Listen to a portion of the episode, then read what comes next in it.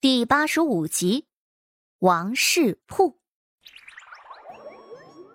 谢平岗乐呵呵的，虽然是从九品，可好歹也是沾着官身了。谢平岗很高兴自己能破案，但是对于谢桥，他还是有些操心的。此时，他一脸探究的问道：“哎，那个大妹。”你实话跟我说，莫不是你早先恰好遇见那女人，听到她谈话了，所以才会知道她是凶手？天机不可泄露。总之呢，大哥以后好好干活，若还有不懂的，就过来问我，我替你指点迷津。谢桥一脸高人的态度，说他胖，他还喘上了。谢平岗白了他一眼。真是，就这一回啊！以后这些乱七八糟的东西你少管，管多了嫁不出去。也行。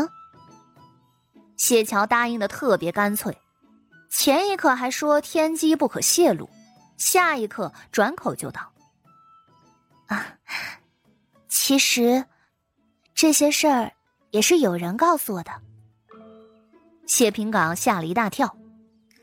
谁？那几日，大哥不是总心烦吗？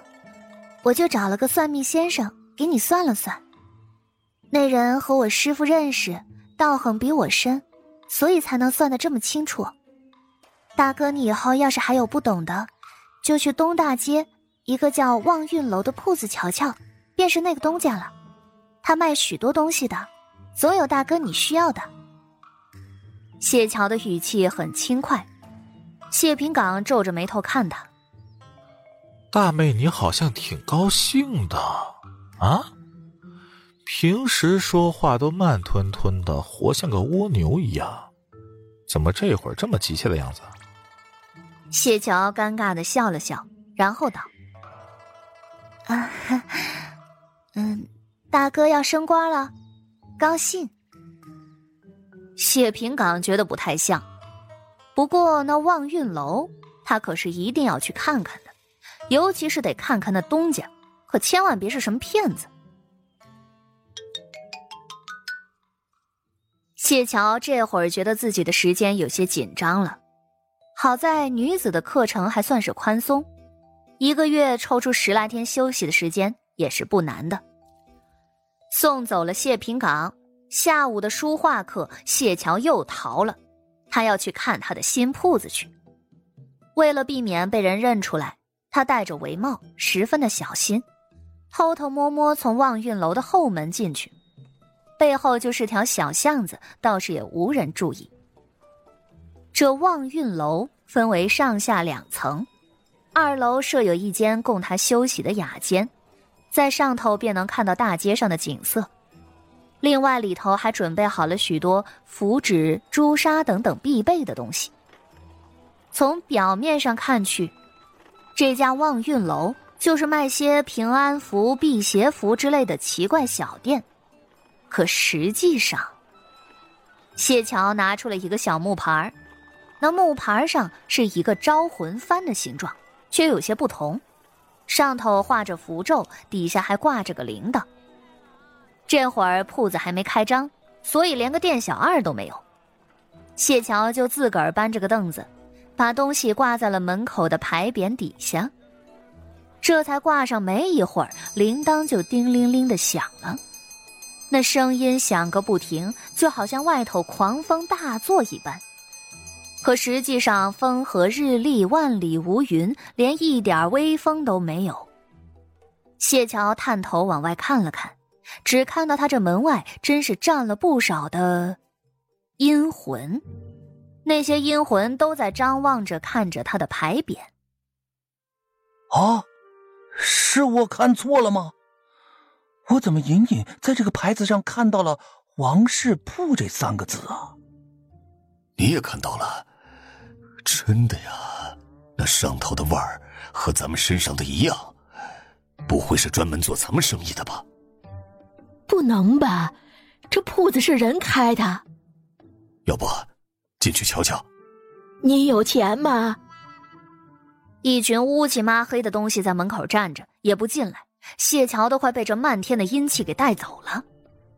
幸亏他本事大，身上阳气福多，镇得住啊。但是下次还是得把大熊带过来，以防万一。今儿不开张，有心愿未了的话，三日后再来。谢桥摇了摇手里的法铃，淡淡的声音传过去，外头每一个阴魂都听得一清二楚。一群阴魂激动的叽叽喳喳说个不停。哎呀，这话还真是对我们说的！我的天哪，这个铺子的东家真是个高人呐！那我是不是能让我媳妇儿早点改嫁了？你媳妇儿改嫁对你有什么好处？傻不傻呀？哎，你不懂，我娘会琢磨人，死守着我，太辛苦了。那汉子悲泣的说了一声，其他的魂也都神色复杂的看着铺子里头。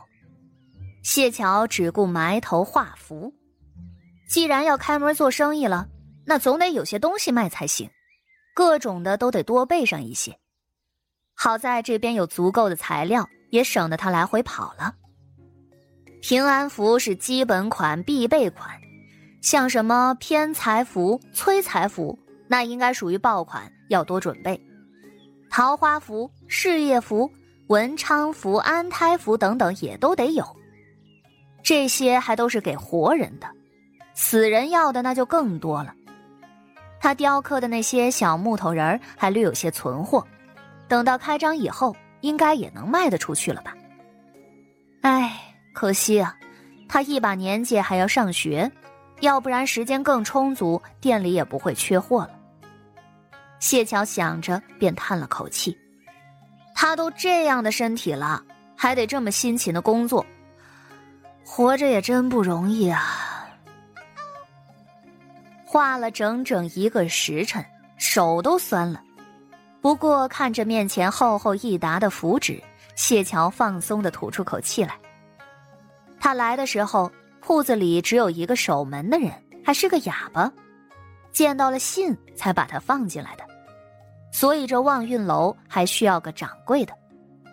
师弟说了，开张之前会选好人替他送过来，希望师弟选的人是个胆儿大的。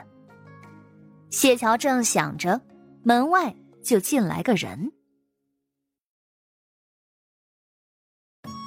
本集就播讲到。感谢您的收听，去运用商店下载 Patreon 运用城市，在首页搜索海量有声书，或点击下方链接听更多小说等内容。